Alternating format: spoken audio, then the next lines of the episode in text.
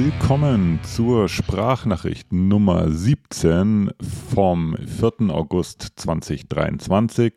Die Sprachnachricht ist die deutschsprachige Audiozusammenfassung des Das Z-Letters und der Das Z-Letter ist mein wöchentlicher Laufblog-Newsletter. Ich bin Chris, aka Das Z und ich freue mich äh, drauf, euch heute den Z-Letter mit dem Titel Start Running, they said, It's an Affordable Hobby, they said, in Sprachform zu präsentieren. Als wir angefangen haben mit Laufen, hat man den meisten von uns gesagt, dass es ein wirklich günstiges Hobby ist und dass man mit ein paar Laufschuhen und einem T-Shirt und einer Hose da super zurechtkommt. Und je länger man läuft, desto ähm, mehr merkt man, dass das totaler Blödsinn ist und das Laufen ein doch recht teures Hobby ist. Äh, fangen wir mal mit den Schuhen an. Also man braucht eigentlich für jeden Anlass irgendwie einen Schuh. Man braucht einen für Tempo-Runs, man braucht einen für die langen Läufe, man braucht einen für die Recovery-Runs. Dann natürlich braucht man einen speziellen äh, Tag, äh, einen speziellen Schuh für den äh, Race Day, für den Tag des Rennens. Wir brauchen auch einen, einen Laufschuh für den äh, Day Off, also auch an Tagen, wo wir nicht laufen, wollen wir natürlich in Laufschuhen rumlaufen. Dann natürlich für die unterschiedlichen Untergründe, also auf Asphalt braucht man einen anderen Schuh ähm, als auf Forststraßen und auf echten Trails braucht man wieder andere Schuhe und Fellrunning ist sowieso nochmal ein ganz anderer Sport, braucht man auch einen eigenen Schuh dafür. Auf der Tatanbahn braucht man einen eigenen Schuh und dann je nachdem, ob man gerade sein Renngewicht hatte oder das Off-Season-Gewicht, braucht man natürlich auch an das eigene Körpergewicht angepasste Schuhe. Sandalen hat man auch noch im Schrank, die waren ja irgendwann mal cool, das heißt, die braucht man natürlich auch. Und dann ist da natürlich noch äh, der schöne schwarze Schuh dabei, den man natürlich auch braucht, einfach nur weil er sonderlich hübsch ist. Und das waren jetzt nur die Schuhe. Das gleiche gilt natürlich für T-Shirts, Socken, Jacken, Mützen und Shorts. Da ist das Spiel genau das gleiche. Irgendwann wurde mal die Weisheit geprägt, dass man mit so einem Laufschuh so ungefähr 800 Kilometer laufen kann. Am Anfang dachten wir noch, boah krass, 800 Kilometer, das schaffe ich eh nie in meinem Leben, so, so viele Kilometer zusammenzusammeln. Und je länger man äh, trainiert, desto mehr kommt man zu der Erkenntnis, dass man 800 Kilometer locker in einer Marathonvorbereitung schon auf so einen Schuh drauf äh, läuft. Und ähm, dass man äh, quasi die oben genannte Schuhanzahl dann äh, gerade noch irgendwie verdoppeln kann oder jährlich austauschen kann, wenn man das noch mit einrechnet äh, dass äh, irgendwann dann auch äh, Schluss ist mit den Schuhen. Und da spreche ich noch nicht mal von den ähm, neuen Superschuhs mit Carbonsohle, wo nicht mehr in Kilometern gerechnet wird, sondern dann kriegt man mitgeteilt, wie viele Marathons man damit laufen kann. Und wir sprechen hier nicht über Dutzende, sondern in der Regel sind es drei oder vier Marathons. Und dann ist der Superschuh gar nicht mehr so super. Das sind aber nur die, das ist nur das, nur die Kleidung und die Schuhe. Äh, Wenn es in den Bereich Technologie geht, äh, ich bin da selber auch sonderlich anfällig dafür, da wird es richtig teuer. Also inzwischen kann man ja für eine Laufuhr mit GPS-Sensor auch schon so viel wie, für einen Pauschalurlaub zahlen. Äh, aber das ist ja eigentlich nur der Einstieg. Irgendwann merkt man ja, man braucht auf jeden Fall einen, einen neuen Herzfrequenzmesser, weil der, äh, der eingebaut ist in die Uhr, der funktioniert natürlich nicht äh, so, wie man das möchte. Und man will natürlich auch irgendwann wissen, ja, wie viel Watt laufe ich denn? Holt sich dann noch so ein Wattmesser, für, den man sich an den Schuh dran klebt. Und dann gibt es noch Sensoren für Glukoselevels, für Schweißverlust und die braucht man natürlich auch. Äh, nachts natürlich dann will man den Schlaf tracken. Dafür ist die Uhr natürlich viel zu klobig. Deswegen holt man sich ein High-End Wristband, ein Armband oder einen äh, super schicken Ring, mit dem man das Ganze machen kann.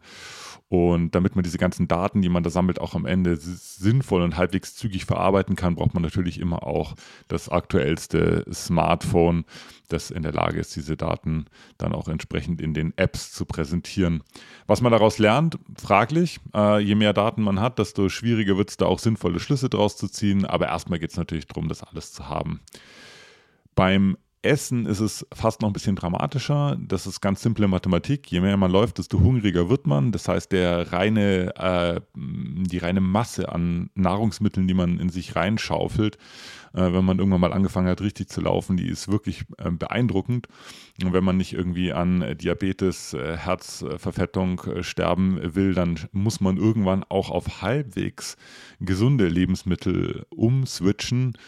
Und das ist äh, leider ein äh, dramatischer, eine dramatische Tatsache, dass äh, gesunde Nahrungsmittel, also keine Ahnung, Biogemüse, ähm, Obst und dergleichen um ein Vielfaches teurer ist als das sogenannte Processed Food, Junk Food, also das, was man äh, aus dem Kühlregal rausfischt, Backofen, Pizza und Co. Und äh, wenn man dann noch irgendwie mit einer speziellen veganen oder vegetarischen Ernährung auch noch ein bisschen äh, Soja oder Hafermilch einkauft und äh, hier und da mal ein Veggie-Schnitzel, dann ist das äh, äh, Haushaltsgeld, was man für Essen eingeplant hat, bald so hoch wie die Miete. Mit dem Essen alleine reicht es aber nicht. Je härter man trainiert und seinen Körper ausbeutet, desto mehr merkt man, dass man auch äh, ohne Supplements fast nicht mehr auskommt. Oder zumindest bildet man sich ein. Also egal, ob man äh, Eisen, Magnesium, Zink, Omega-3, Vitamin B12, C, D, wie auch immer supplementiert. Wenn man äh, sich die entsprechenden kleinen Pillen holt, dann kann man quasi nochmal das Haushaltsgeld, was für Essen eingeplant ist, fast verdoppeln sprechen wir über Rennen, Rennteilnahmen. Die Startgebühren sind immer teurer geworden die letzten Jahre. Das gleiche gilt auch für die Reise- und Unterbringungskosten. Äh, und wenn man dann noch dazu rechnet, dass man während des Rennens eine unglaubliche Menge an ähm, Gels und Sportsdrinks, äh, Sportgetränken noch verzehrt, äh, die nichts anderes sind als Zucker, aber natürlich äh, um ein Vielfaches mehr kosten, dann äh, ist man nach einer ausgedehnten Rennsaison schon auch ziemlich pleite. Und dann ist man natürlich verletzt irgendwann, oft öfter als wir wollen. Mm, und dann äh, gehen wir zum Arzt, meistens ähm, als Kassenpatient zu einem ganz normalen Arzt oder, oder Orthopäden. Und die sind aber in der Regel keine große Hilfe. Du wirst äh, hundertprozentig den äh, Spruch aufgesagt bekommen, äh, dass du doch einfach jetzt mal für ein paar Wochen Pause machen sollst und dann schauen, ob es besser wird. Den äh, Orthopäden oder Arzt interessiert überhaupt nicht, dass dein A-Rennen vor der Tür steht oder dass du dich gerade in deiner Peak Week deines Trainingsplans befindet befindest. Und äh, wenn du dann ein paar Wochen pausiert hast und es nicht besser geworden ist, dann wirst du ziemlich sicher irgendwann auch den Satz hören, naja, dann such dir halt einen anderen Sport. Ist keine Option, wissen wir alle. Deswegen werden wir alle früher oder später zu Selbstzahlern und suchen uns unsere Ärzte, Orthopäden, Physiotherapeuten und dergleichen äh, selbst aus. Und äh, die haben dann auch tatsächlich ein Interesse an unserer Heilung, aber natürlich auch an unserem hart verdienten Geld. Fazit, äh, am Ende sind wir als Läufer glücklich und gesegnet, dass wir diesen wunderschönen Sport ausüben dürfen, aber ähm, auf jeden Fall auch chronisch pleite, wenn wir das so machen. In der Kategorie Everything Not Running habe ich ein Foto gepostet im Das Z-Letter. Das äh, sollte eigentlich ein Familienfoto werden, das ich meiner Frau Lisa zum Geburtstag schenken wollte. Die hatte gestern Geburtstag und äh, das hat nicht geklappt. Familie heißt bei uns nämlich äh, äh Lisa und ich und Harry und Toto, unsere beiden Katzen und die hatten irgendwie gar keine Lust darauf, sich jetzt dann für, ähm, auf, für so ein Foto jetzt da irgendwie stillzuhalten und zu posieren. Dementsprechend sieht das Foto auch aus. Ich kann es euch nur empfehlen, klickt das mal an. Äh, ist tatsächlich trotzdem sehr witzig geworden. Und ich habe äh, dann im Z-Letter ein bisschen über das Konzept Familie nochmal reflektiert. Äh, das äh, habe ich eigentlich als, als Jugendlicher irgendwann schon aufgegeben gehabt. Also wir Zs, Z-Leitners, sind irgendwie alle nicht sonderlich gut drin, miteinander längerfristig gut klarzukommen. Oder wenn es, selbst wenn das klappt, dann ist so Kontakt halten auch jetzt nicht gerade unsere Stärke bei uns in der Familie. Und ähm, bei mir haben sich aber zwei Sachen entwickelt. Zum einen hatte ich das große Glück, vor ungefähr sechs oder sieben Jahren äh, zu meinem Vater wieder einen richtig tollen Zugang zu finden. Und zwar über den Laufsport. Wer hätte es gedacht? Äh, wir haben äh, zusammen angefangen zu laufen, beziehungsweise ich habe angefangen und er hat zwei Jahre später dann auch das Laufen ähm, wieder, wieder begonnen und dann haben wir einen Haufen total schöne Erlebnisse zusammen äh, gehabt. Wir haben, ich habe ihn während seines ersten Marathons äh, habe ich ihn äh, gepaced zu seiner Wunschtraumzielzeit, die er dann alleine ohne mich als Pacer auch noch ein paar Mal verbessert hat. Wir sind äh, nach Amerika geflogen, um beide den Boston Marathon zu laufen. Wir haben bei vielen lokalen Rennen teilgenommen, allen voran der Allgäu äh, Panorama-Marathon. Das ist so die, die Heimat, wo äh, große Teile meiner Familie groß geworden sind in der Gegend.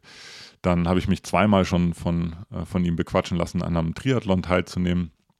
Und er war 2021 bei meinem ersten 100-Kilometer-Lauf beim CCC in Chamonix auch als mein als auch mein Support dabei. Ich bin total happy und dankbar, dass ich mit meinem Vater auf die Art und Weise wieder eine Verbindung hergestellt habe und freue mich auch drauf, wenn wir bald wieder zusammen an Rennen teilnehmen können.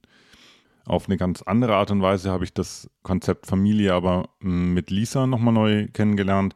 Da habe ich gelernt, dass äh, Familie nicht unbedingt was damit zu tun hat, mit wem man jetzt auf dem Papier offiziell verwandt ist, sondern dass Familie eher sowas ist wie ein, wie ein Safe Space, ein Rückzugsort, an, an, an ein Ort, an dem man gehen kann, wenn man, ähm, wenn man Energie tanken will, wenn man nach Ermutigung sucht, nach Austausch, nach gegenseitigem Support. Das, das ist zwischen mir und Lisa entstanden. Das ist das, was wir beide als Familie bezeichnen. Das ist der, äh, der eigentlich der schönste Ort der Welt, auch wenn er nicht physisch ist. Den haben wir nämlich immer dabei, egal wo wir hingehen. Und ähm, seitdem bin ich dem Konzept einer Familie gar nicht mehr so abgeneigt. Die mag, ähm, das mag vielleicht nicht dem klassischen Familienbild entsprechen, ähnlich wie das äh, Familienfoto, was wir versucht haben zu schießen. Äh, aber für uns ist es genau das, nämlich ähm, unsere Familie. Das war es diese Woche wieder vom Das Z-Letter. Vielen Dank fürs Zuhören. Ähm, wenn alles nach Plan verläuft, was es ja selten tut im Leben, dann hören wir uns nächste Woche wieder mit dem nächsten Das Z-Letter und der nächsten Sprachnachricht. Ich wünsche euch aber so oder so ein schönes Wochenende und freue mich drauf, wenn ihr nächste Woche wieder reinliest oder reinhört. Bis dann, macht's gut. Ciao.